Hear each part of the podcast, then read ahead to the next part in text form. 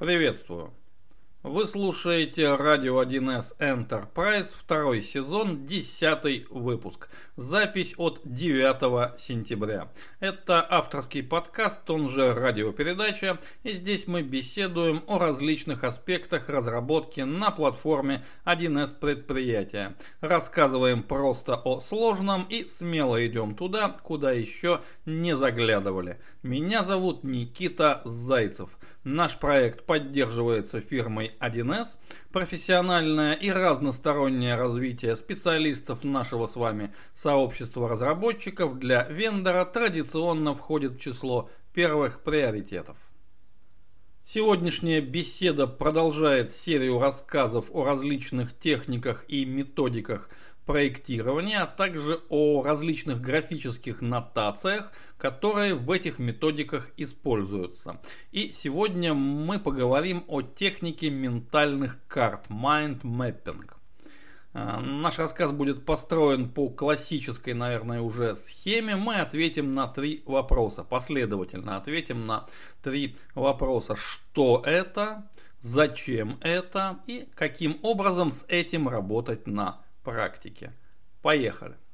Вопрос первый. Что это? Что же такое ментальная карта и что такое mind mapping, то есть процесс ее создания? На мой взгляд, термин крайне неудачный, потому что ни о каком картографировании речь здесь вообще не идет, и результат процесса менее всего похож на карту чего бы то ни было.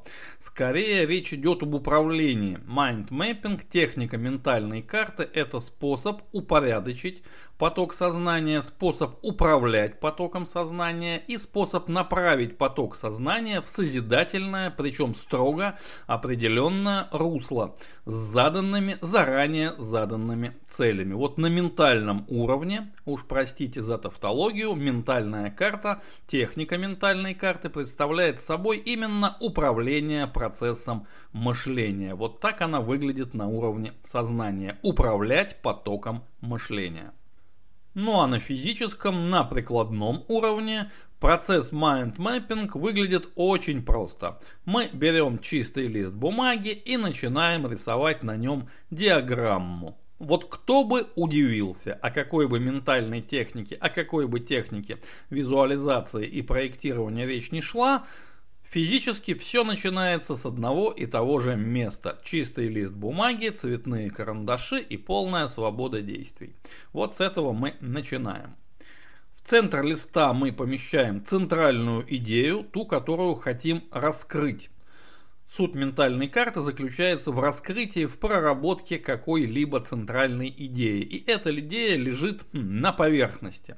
Вот она лежит на чистой поверхности листа, она ни с чем не связана, она, можно сказать, пришла из ниоткуда, она дана нам откуда-то, ну не свыше, а из нашего же собственного сознания, которое выдает нам задание проработать. Subject фактически. Далее сознание ставит задачу на проработку, само себе, разумеется, ставит, потому что техника ментальной карты это, как правило, техника для одного человека, для одного участника, но, как мы дальше увидим, возможно и применение в каких-то групповых форматах, ограниченное, но все же возможно. Итак, задача поставлена, центральная мысль лежит на поверхности. Что же дальше? Дальше мы применяем метод структурной декомпозиции.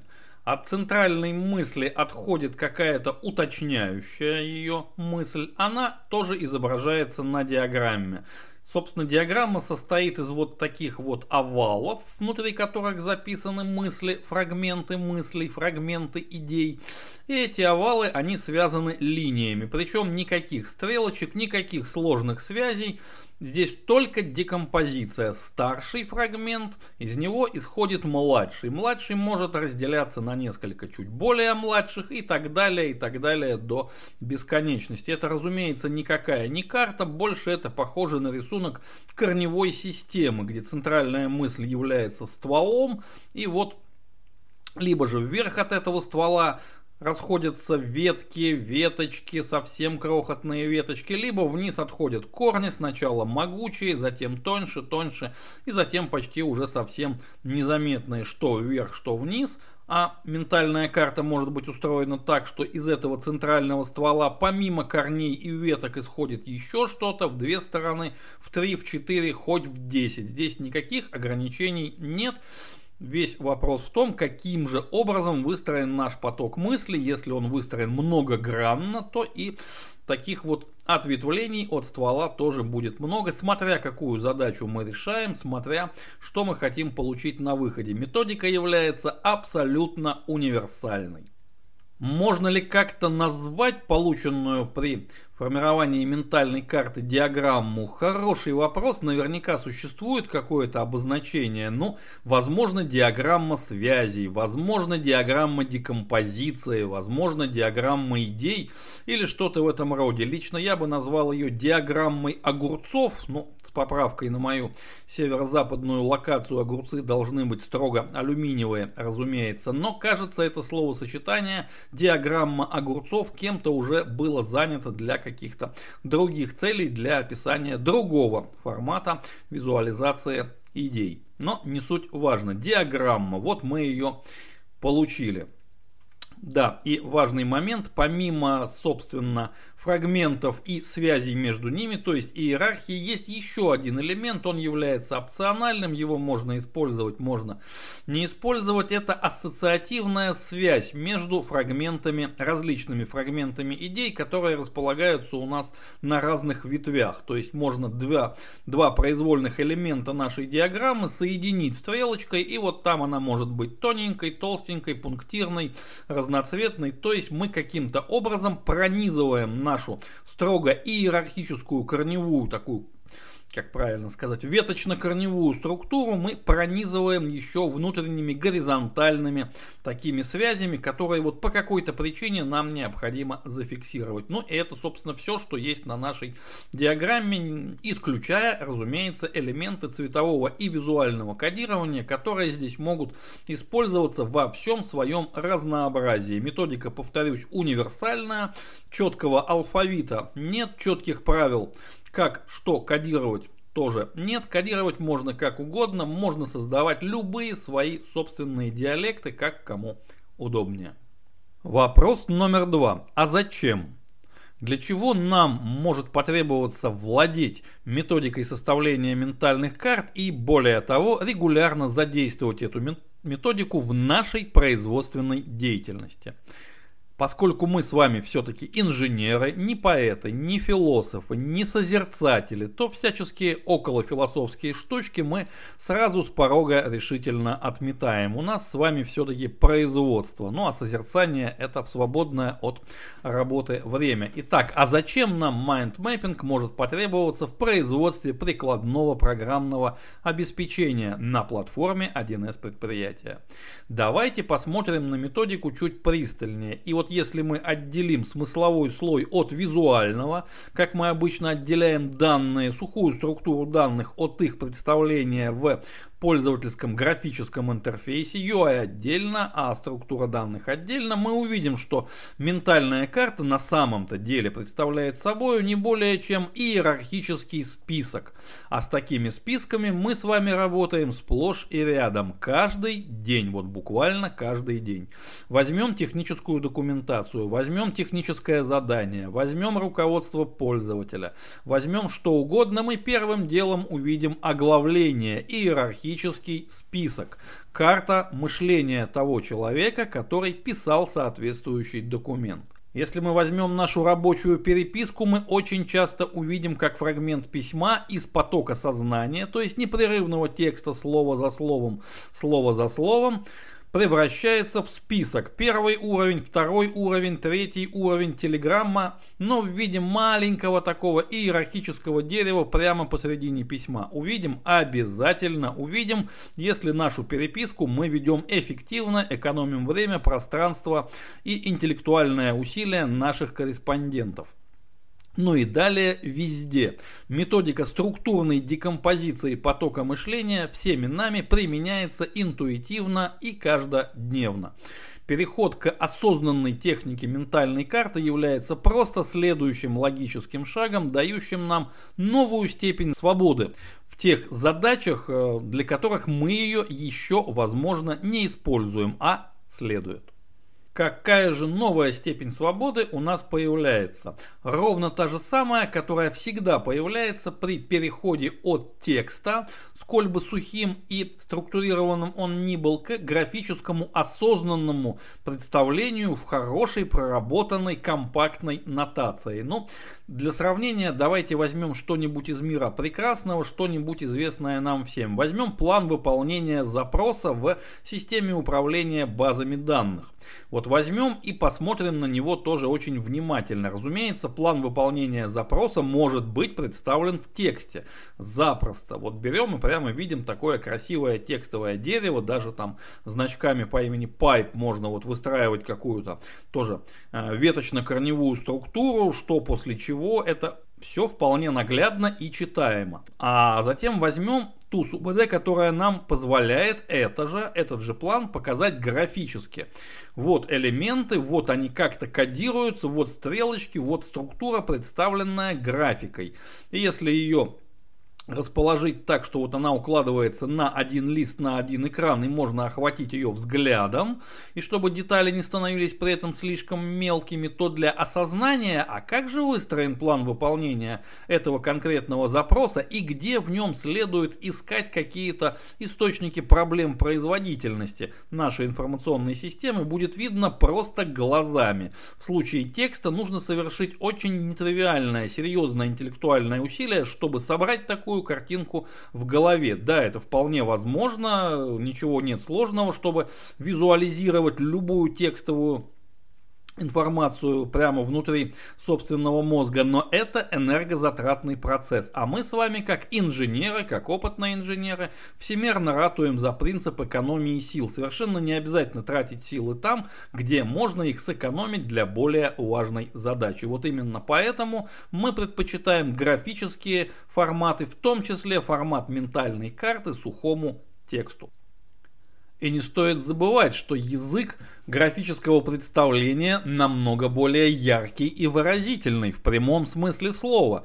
Вот представим, что у нас иерархия, простейший иерархический список, простейшая структура декомпозиции. Например, план вот этого конкретного выпуска подкаста Radio 1S Enterprise. Возможно, этот план в виде ментальной карты я вот не постесняюсь даже опубликовать в нашем одноименном телеграм-канале в качестве примера. А как же это делается? Так вот, возможно, вот этот план можно представить в виде текста запросто.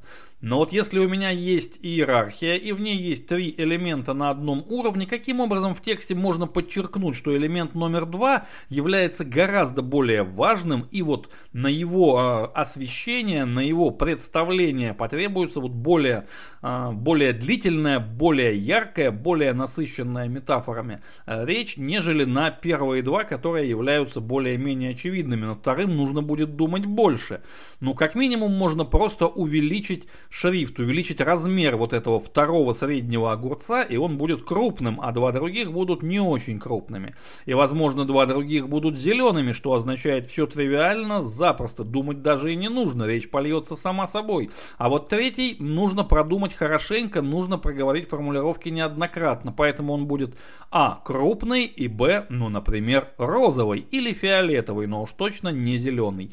И так далее и тому подобное. Размер, цвет, пиктограммы, картинки, форма линий, все что угодно. Здесь наше воображение никаких преград не имеет. Точнее, преграды заключаются единственно в возможностях нашего технического средства, а это либо собственные руки плюс лист бумаги, либо наш любимый графический редактор, либо специализированный редактор для работы с ментальными картами, коих существует великое множество. То есть мы ограничены только техническим инструментарием, ничем другим. Ну и третий. Самый, пожалуй, интересный вопрос, а каким образом с этой техникой нам работать на практике? Вот как это делается? Давайте рассмотрим несколько, немного, но несколько очень наглядных, вполне живых практических иллюстраций, практических кейсов. Как с этим работать? Номер один. Проработка проектных решений.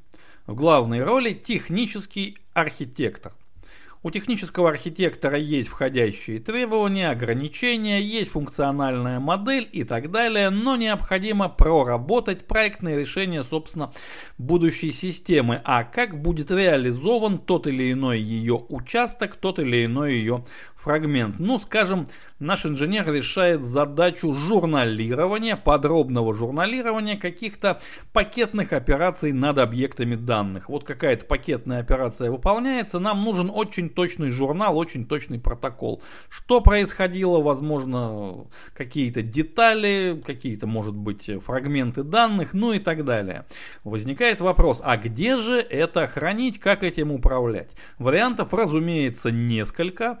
Но можно в поисках правильного проектного решения поднять взгляд и искать это решение на потолке. Как правило, все-таки что-нибудь там написано. Если приглядеться, можно рассмотреть. А можно взять чистый лист, цветные карандаши и нарисовать ментальную карту. Можно управлять своим потоком сознания при поиске проектного решения. Вариант первый. Задействовать журнал регистрации. У каждого варианта есть свои недостатки, есть свои преимущества. Давайте их перечислим перечислим в соответствующих подчиненных ветках. Мы видим вот такие недостатки, не будем их сейчас перечислять.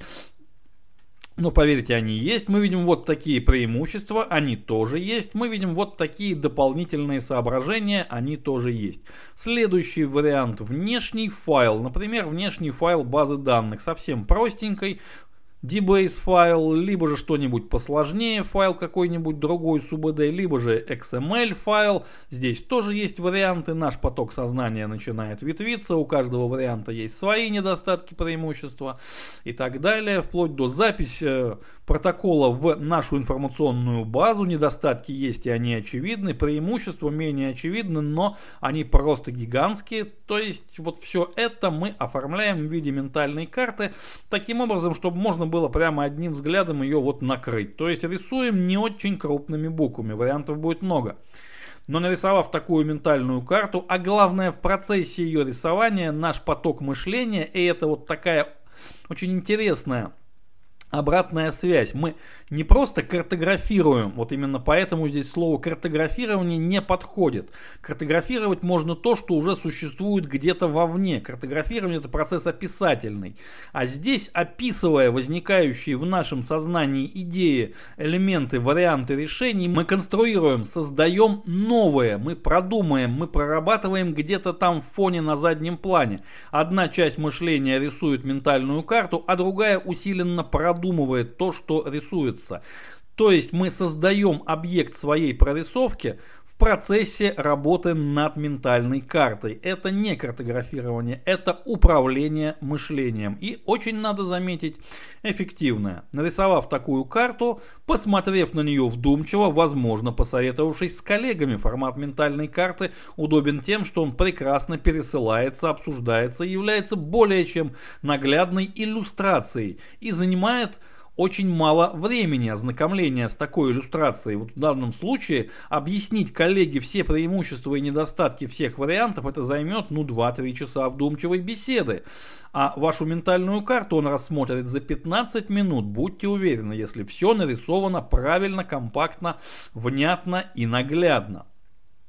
Итак, Первая область применения, где ментальная карта именно в виде ментальной карты является очень полезной для инженера по разработке программных систем на платформе 1С предприятия, проработка проектных решений, техническое проектирование информационных систем и каких-то фрагментов будущих информационных систем.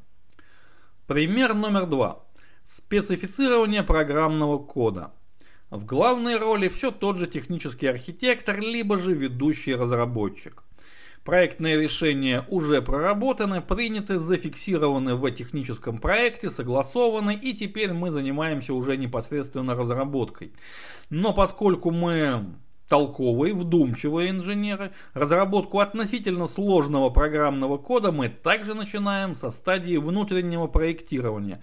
Прежде чем писать рабочее тело программного кода, необходимо его а. декомпозировать и б. специфицировать, то есть поместить в необходимые места конфигурации либо расширения, либо обработки, не суть важно, объекта нашей работы, поместить технические заголовки и технические описания будущих методов, что располагается в общем модуле, что располагается в секции программный интерфейс, что располагается в секции служебный программный интерфейс, что располагается в модулях менеджеров объектов данных, что располагается на формах, какие будут параметры, какие типы параметров, нюансы использования. Все это крайне желательно продумать, а главное расписать заранее.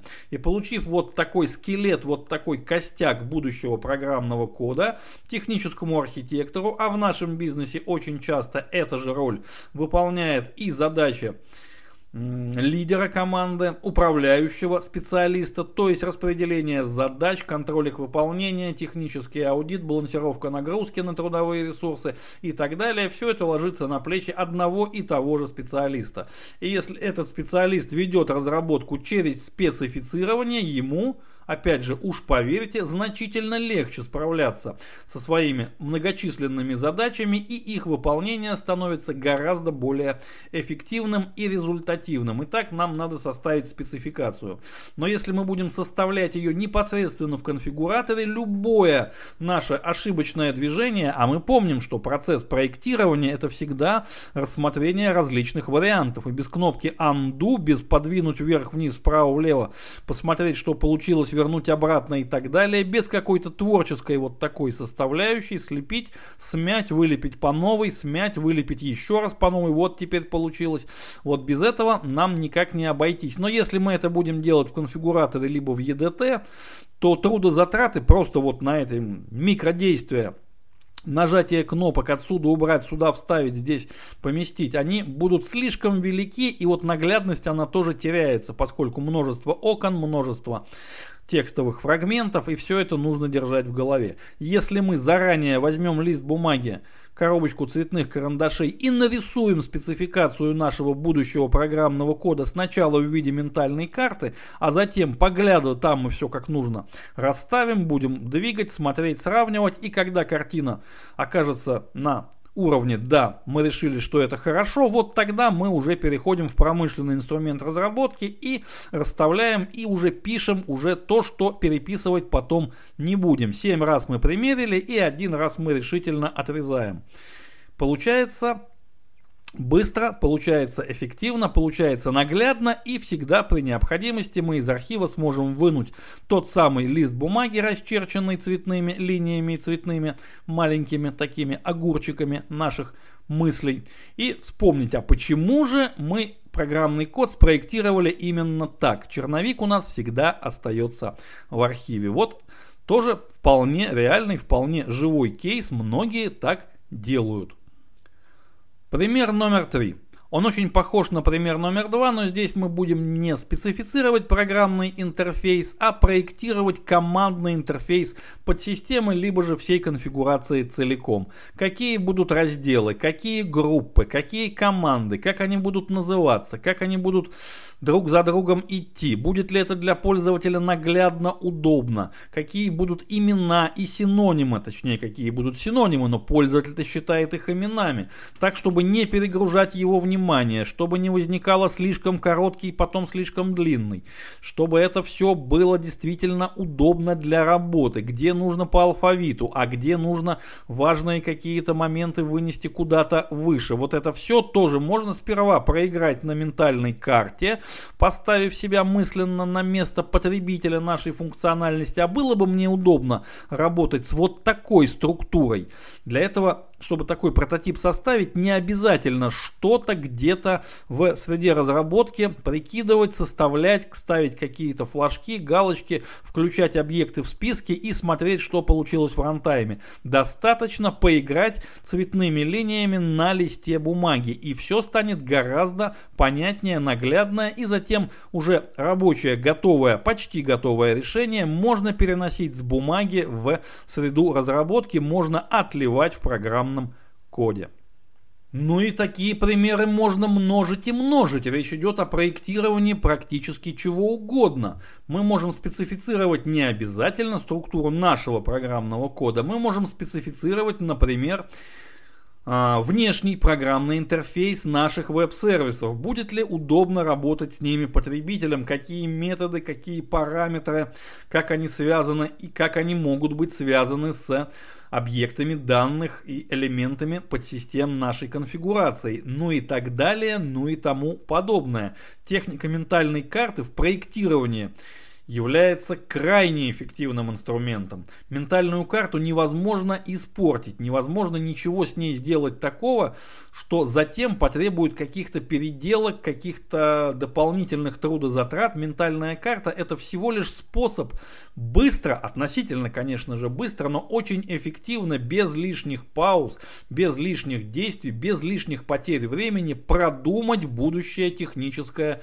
решение, каким бы оно ни было. Это это просто способ выстроить свое мышление в правильном, созидательном, конструктивном ключе, спроектировать будущее решение, прежде чем переносить его уже в текущую реальность в виде реально работающего программного кода.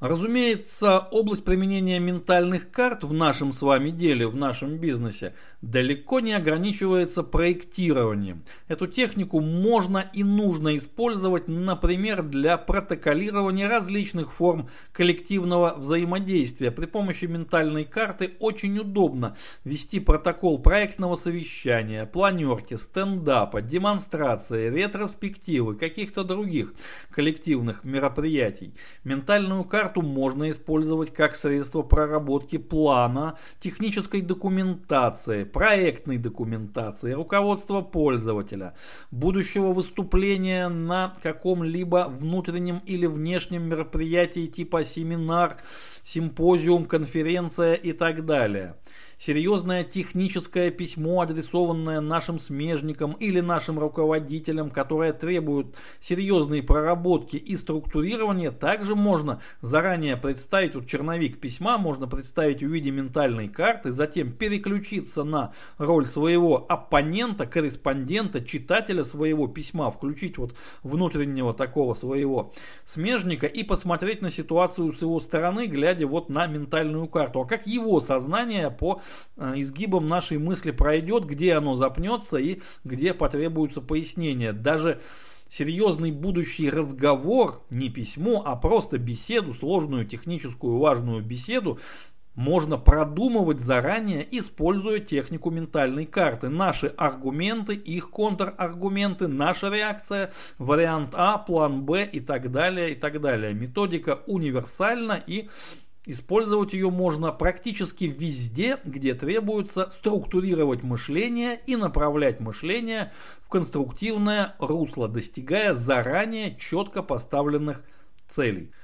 Можно ли подытожить наш сегодняшний разговор техническим инженерным девизом «В любой непонятной ситуации сразу начинай рисовать ментальную карту»? Абсолютной уверенности у меня нет, но лично я действительно в любой непонятной ситуации сразу начинаю, хотя бы мысленно, но все-таки начинаю вычерчивать ментальную карту этой ситуации, возможных вариантов, возможных решений и так далее. И кажется, я еще ни разу не пожалел вот о таком своем образе действий. На этой полной оптимизма ноте наша сегодняшняя радиопередача завершается. Следующий выпуск, как обычно, в следующий четверг по расписанию. Просьба не забывать о нашем одноименном телеграм-канале, там бывает интересно. Адрес для личных вопросов и посланий nikita.wildsobachka.gmail.com И, друзья мои, огромное спасибо за ваше внимание. Глюк ауф! Meine Freunde.